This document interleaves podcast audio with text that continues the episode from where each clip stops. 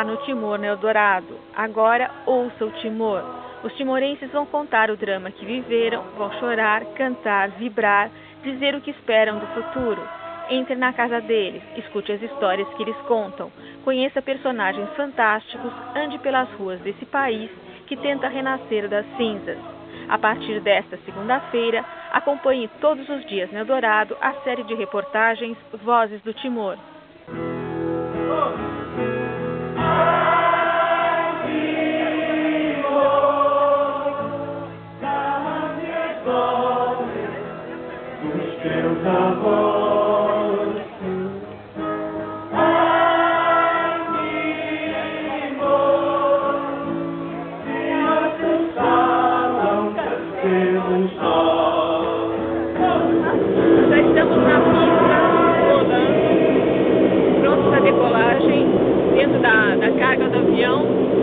caminhão inteiro, muito material militar, e eles estão levando uma carga de coletes à, à prova de bala para as tropas que estão em Chile.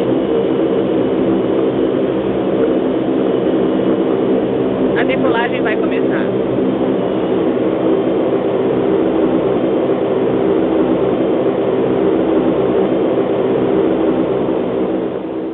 Eu desembarquei no Timor durante a intervenção militar internacional de setembro de 99 num C-130 de transporte de tropas do exército francês. A visão era alucinante. Dili estava completamente destruída, incendiada, pilhada, queimada. Uma cidade fantasma, praticamente sem uma alma na rua.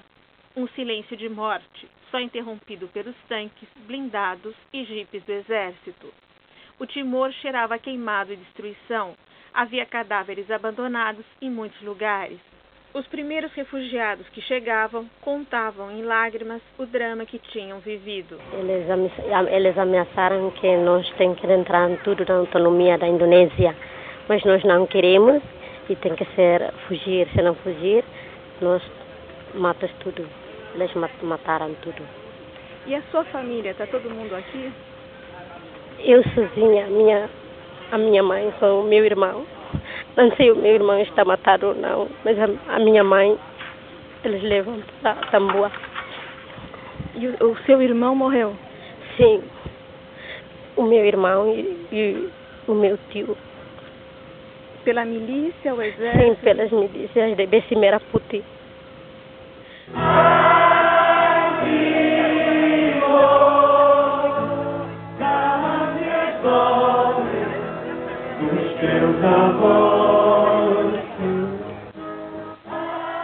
Quando eu fui embora, quase um mês depois, mais de 100 mil refugiados acampavam na praia ou no quintal das casas destruídas em abrigos construídos com madeira e papelão. Ninguém tinha trabalho e todos viviam da ajuda humanitária, basicamente sacos de arroz que era distribuída.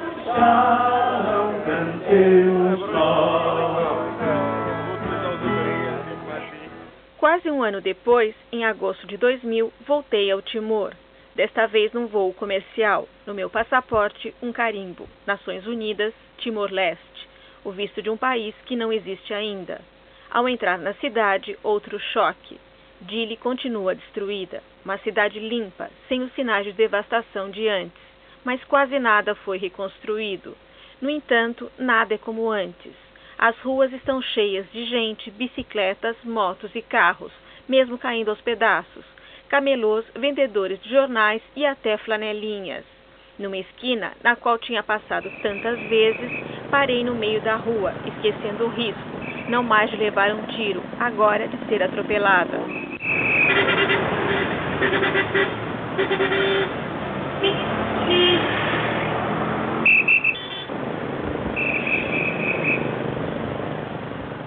Para vocês é só o horrível barulho do trânsito. Aqui é o som da vida, que voltou numa cidade que pode cheirar a fumaça, mas não cheira mais a queimado.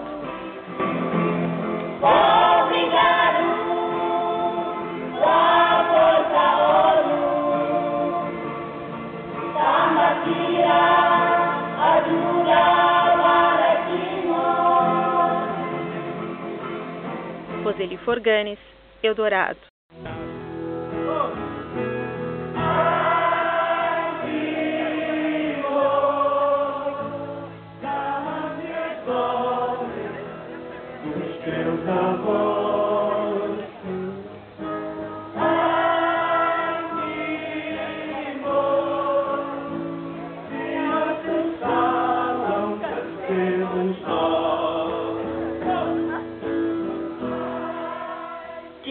800 mil pessoas perderam tudo no Timor é uma estatística. Eu não conheço 800 mil pessoas. Ninguém conhece.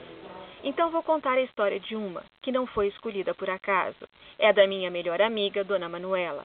Na primeira vez que cheguei, com a cidade destruída, numa situação de guerra, fiquei num convento abandonado junto com outros jornalistas, dormindo no chão, comendo comida em lata, tomando água com desinfetante e banho de caneca, quando tinha. Quem cuidava de nós era a dona Manuela, que tinha perdido tudo e tentava ter notícias dos filhos.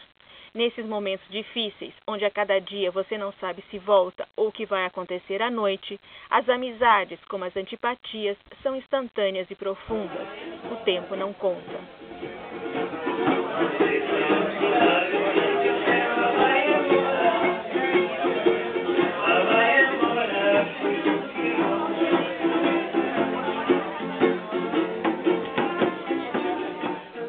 Manuela é ótima cozinheira e fazia milagres. Um dia ela conseguiu farinha, ovos e fermento no mercado negro e fez um bolo que todos nós vamos lembrar o resto da vida. Quando não tinha outra coisa, era arroz com folhas mesmo. Durante um mês, Dona Manuela se recusou a entrar na própria casa. Ela não tinha coragem de ver o que sobrou. Um domingo, ela me convidou e lá fomos nós duas. São os militares indonésios aí? Militares indonésios hoje. Só com a, com a arma uniforme. Então, o, chu- o chuveiro hoje está com medo. Ah, o que está comendo? hoje que nós entramos. A casa de Dona Manuela ficava no bairro mais perigoso naquele momento, ainda infestado de soldados indonésios, bem para lá de onde o jornalista holandês tinha sido assassinado. Essas colunas gregas aqui, a entrada da sua casa? Essa, essa casa, a casa que é essa é da minha filha, essa também é o meu filho. E a, a- outra que está queimado ali, o meu, o meu- os empregados que ficam aqui para serviço, para, para, para trabalhar comigo, fica ali. Mas quantas casas são? Uma, duas, três? Quatro, cinco, seis. Nossa, isso aqui era um sofá, era bonito. Sim. É sofá, mesa, tudo. O telhado caiu. Já tivemos aqui, mas. A mesa, tudo. Com essa cozinha, cozinha.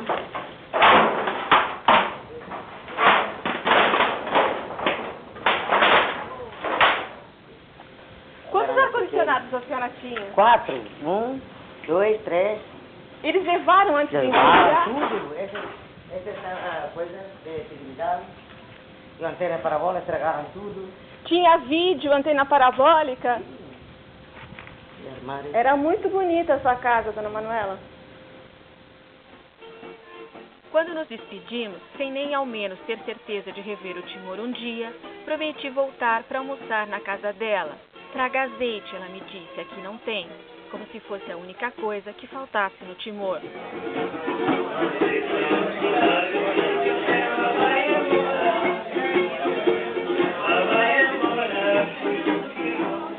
Quando voltei, a primeira pessoa que fui ver foi Dona Manuela, levando o melhor azeite que conheço, claro. Dona Manuela, a sua casa está reconstruída? Ainda não. Não podemos, não podemos construir porque não, ainda não tem dinheiro para comprar material. E as Sim. coisas aqui estão caras? Sim, agora é caro, muito caro. A gente vive com 50 dólares por mês. O que é que a gente vai comer e para comprar também material? Não pode.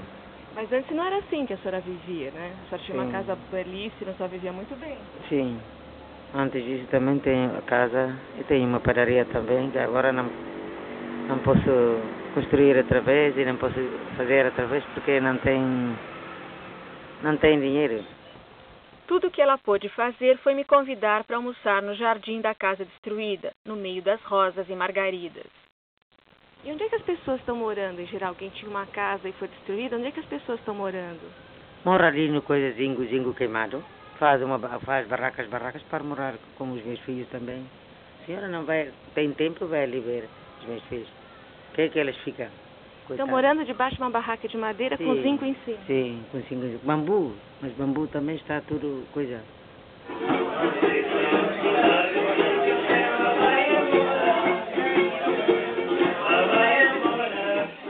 Quando a casa de Dona Manuela estiver reconstruída, pode ser que o Timor não esteja. Mas ninguém vai me convencer que o Timor está reconstruído enquanto a casa de Dona Manuela não estiver. Roseli Forganes, Eldorado, Dili.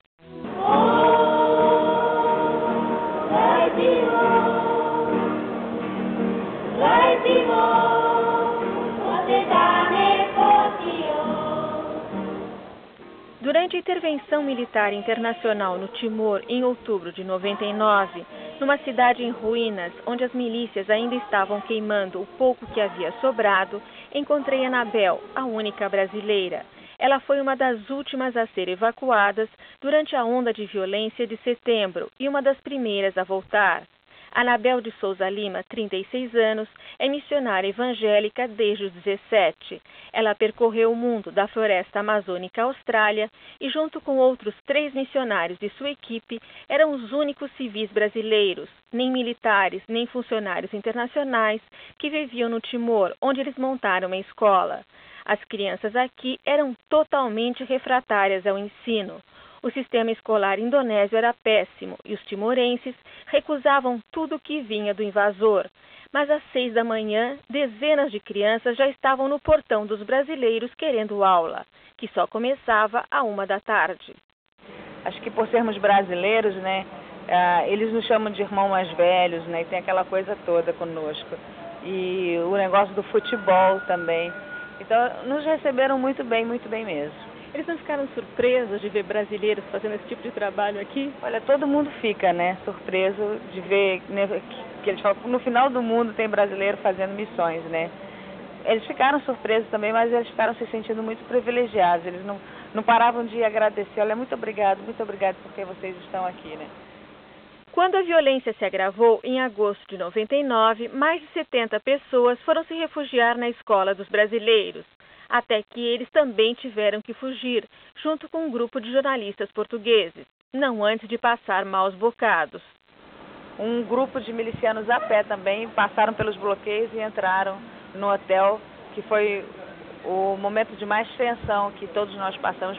Achávamos que eles iam até queimar o hotel naquela hora, porque eles saíram mesmo correndo e subindo escada atrás do pessoal e tudo, especialmente dos jornalistas, né, que eles estavam com muita raiva dos jornalistas inclusive os poucos timorenses que ainda estavam no hotel trabalhando, todo mundo saiu correndo para o último andar, para o térreo do, do hotel. Inclusive nós no nosso quarto colocamos até uma, uma, uma, uma mesa né, na direção da porta para se eles tentassem é, entrar, iriam talvez segurar e vimos um jeito de pular a janela se eles entrassem, porque era no terceiro andar, né? É a mania de tacar fogo em tudo. Então pensando, vão tocar fogo lá embaixo, a gente vai ficar encurralado aqui em cima, tem que pelo menos dar um jeito de sair. Então pensamos, se acontecer qualquer coisa, a gente pula pela janela. O, o rapaz que estava conosco, ele viu até um dos, dos jornalistas, já estava até com o, o laptop dele do lado de fora da janela. O detalhe que Anabel não conta é que os tais milicianos corriam atrás deles de katana na mão, um facão enorme tristemente famoso por aqui. Com muito sacrifício, eles tinham conseguido montar uma escola com material didático recente, música, vídeo e computadores.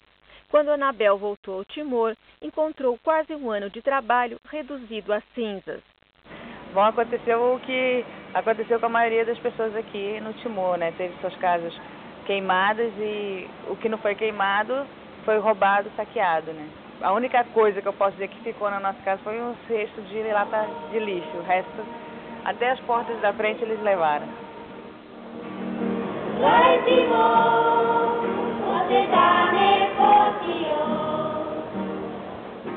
Quase um ano depois, Anabel estava viajando, mas escutem como eu fui recebida. Viagem, esta a minha colega de Brasil. Ida conhece Timorense. Até? Outro, outro contente? Baída, contente? Sim. E essa é a professora Lucileza, ela é brasileira também. E ela trabalha de manhã com as crianças na pré-escola e à tarde com alfabetização. Né? A pré-escola, as crianças, além de terem uma refeição, né, elas tomam um leitinho por todos os dias, na quarta, segunda, quarta e sexta. E elas trabalham coordenação motora, algumas letrinhas, coisas assim. Agora já é mais avançadinho, mais na nível de alfabetização.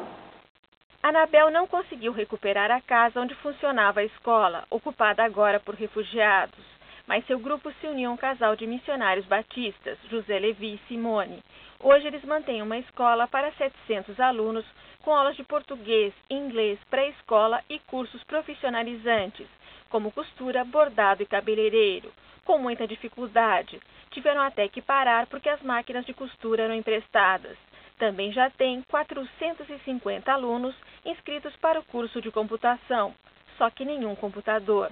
Mas eles têm uma fé inabalável em Deus, na missão deles e no Timor.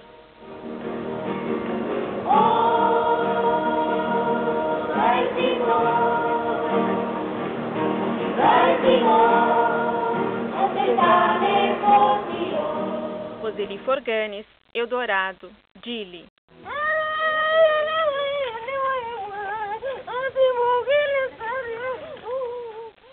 Só agora os timorenses podem chorar os mortos em público, à maneira deles, uma ladainha lancinante contida há 25 anos. A primeira homenagem a todos os que caíram foi feita no cemitério Santa Cruz, no Cruzeiro, porque os mortos do Timor não têm sepultura. A maioria nunca vai aparecer, os indonésios jogaram no mar.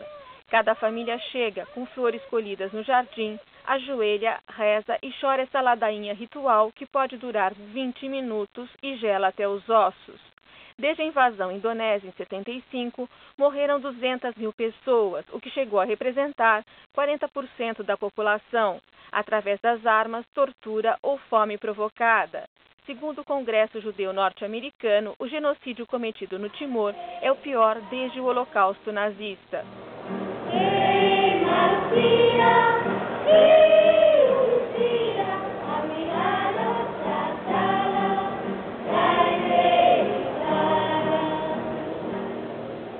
Cemitério de Santa Cruz é o símbolo do martírio de uma nação desde 12 de novembro de 91, quando o exército atirou na multidão que levava flores para um estudante assassinado. Mais de 200 pessoas morreram ali, outro tanto na caçada humana que continuou durante dias e noites, inclusive nos hospitais. Em certas épocas, o Timor esteve mais fechado do que a Coreia do Norte.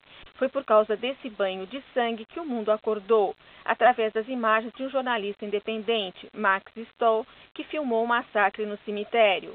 Max, que chegou a ficar embaixo de uma pilha de cadáveres, salvou o filme escondendo num túmulo. Ele foi preso e ficou 12 horas nas mãos do exército. Você viu pelo visor que estava atirando em você? Ah, sim, pode ver mesmo na, na câmera. Teve uma vez quando eles levantaram assim para tirar e vês, vês que a câmera vai para mim porque ah. só para, para evitar, mas houve outro tiro muito perto. Depois disso, ele ainda voltou clandestino ao Timor quatro vezes. Não é à toa que aquele é conhecido como Mad Max.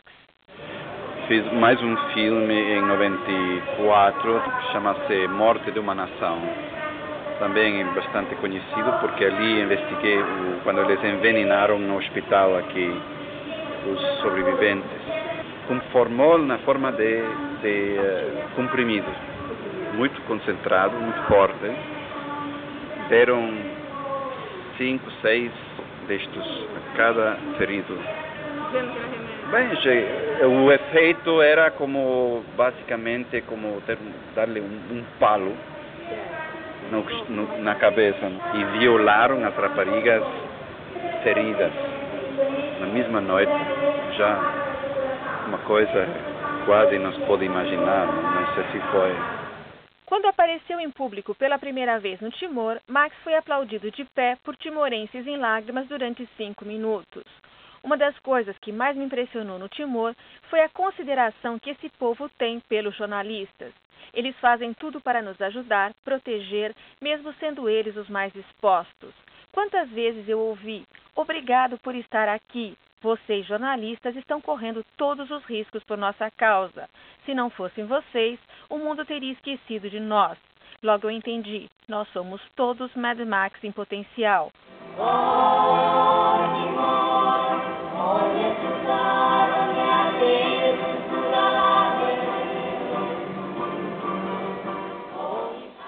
padre João Filgueiras, 72 anos, mais de 40 no Timor e uma das personalidades mais respeitadas do país, explica.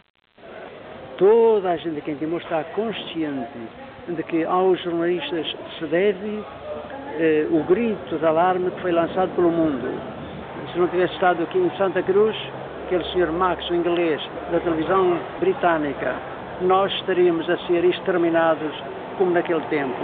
Eu estava lá, não no momento em que estavam a ser metralhadas as pessoas, mas logo a seguir. E então vi o, o Max a ser eh, agarrado pelos militares indonésios. Como todos os grandes, Max acha que não fez nada demais, só o seu trabalho. Pode ser, mas ele é a honra da profissão de jornalista. Roseli Forganes, Eldorado, Dili. Salga dos ventres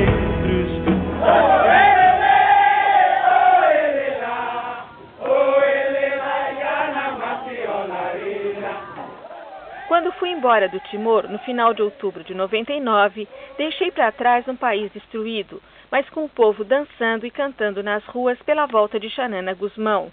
Ao ver o Timor pela primeira vez, depois de sete anos passados na prisão, ele disse: Achei que íamos ter que começar do zero, mas é muito pior do que eu imaginava. Quando voltei, em agosto de 2000, no primeiro aniversário do plebiscito que escolheu a independência, o país continuava quase tão destruído quanto antes, e o povo novamente cantando e dançando a música que, para mim, vai ser sempre o símbolo do Timor.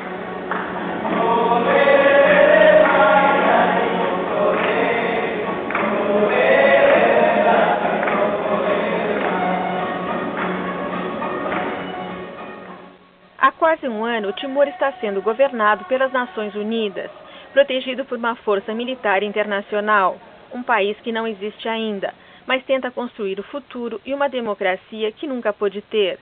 Quanto tempo pode durar essa transição? Ninguém melhor para responder que Sérgio Vieira de Mello, administrador do Timor em nome das Nações Unidas. É difícil marcar datas uh, fixas a essa altura do campeonato, não é?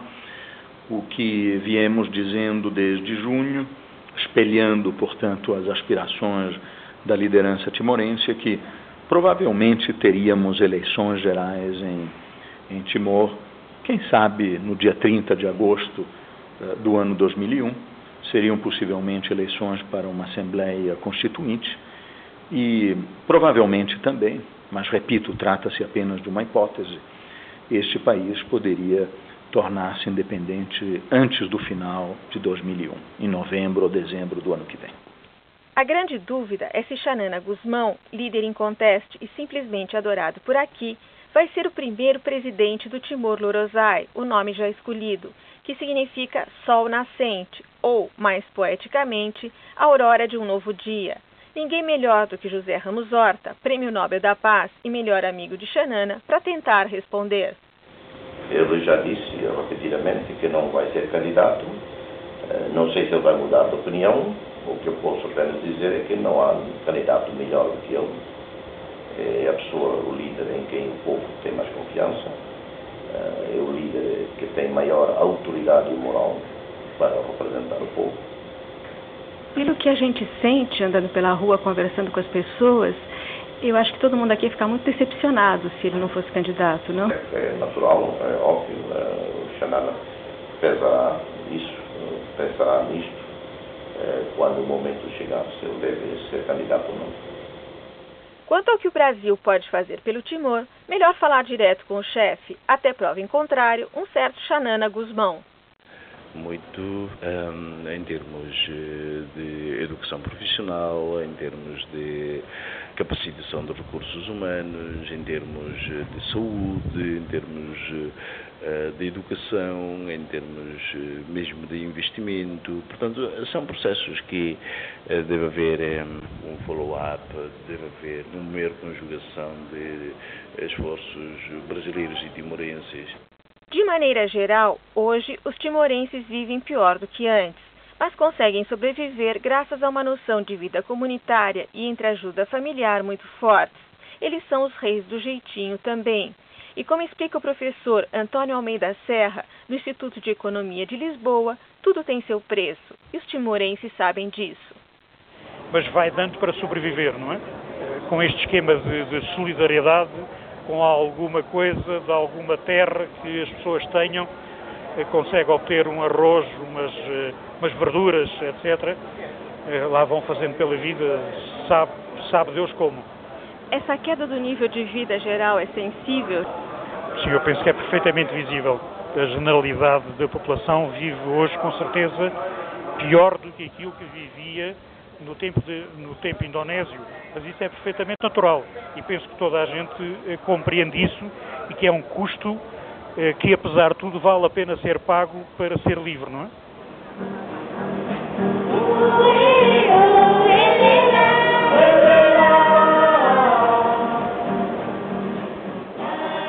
Para resumir o Timor hoje, eu usaria uma frase que ouvi tantas vezes. Como eles dizem nessa mistura de português e téton, na qual já estou ficando fluente, queimado, queimado, mas agora nosso.